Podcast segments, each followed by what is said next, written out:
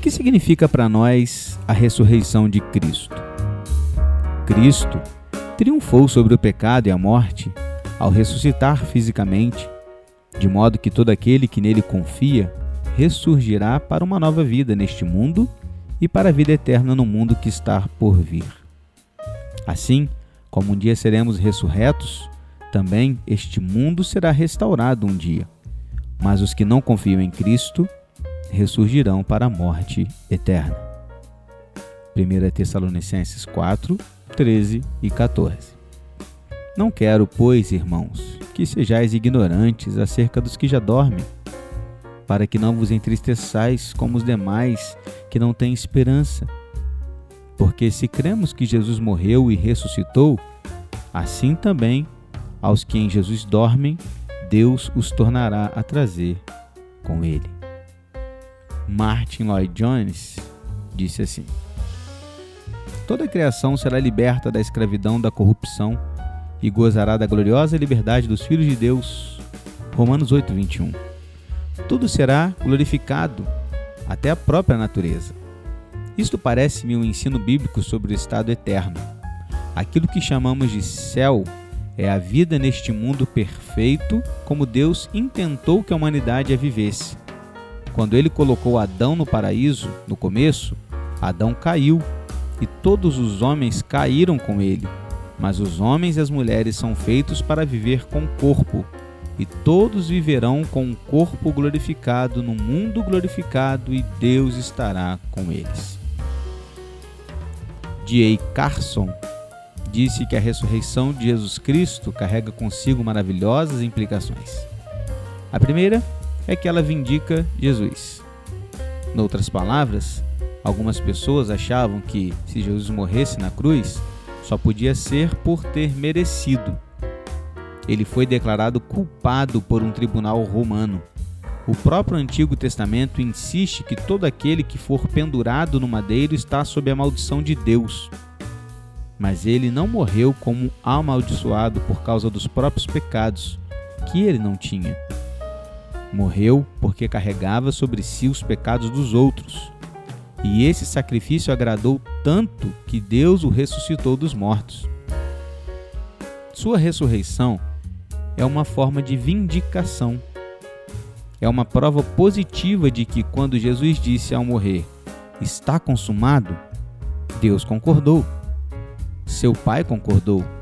A obra da redenção foi cumprida e o Pai vindica Jesus mediante a ressurreição.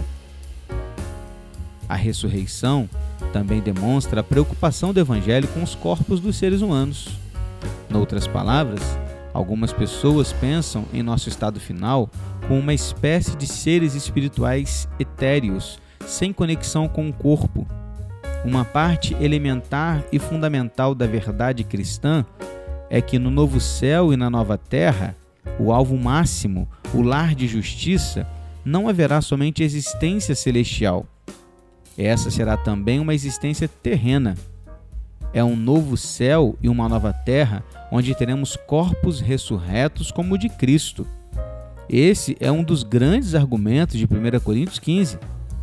Paulo defende que se Cristo ressurgiu da morte em um corpo ressurreto, que por mais estranho e surpreendente que fosse, podia ser tocado e sentido, era possível falar com ele, vê-lo e até comer alimentos humanos.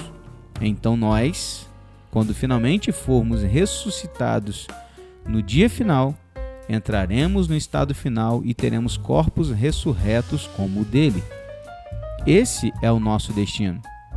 Assim, sua ressurreição são as primícias do que muitas vezes chamamos de ressurreição geral no fim dos tempos todo ser humano será ressurreto, quer para a vida, quer para a condenação, porque somos essencialmente pessoas com corpos. Com isso, vem a visão da vida e da existência além desta vida.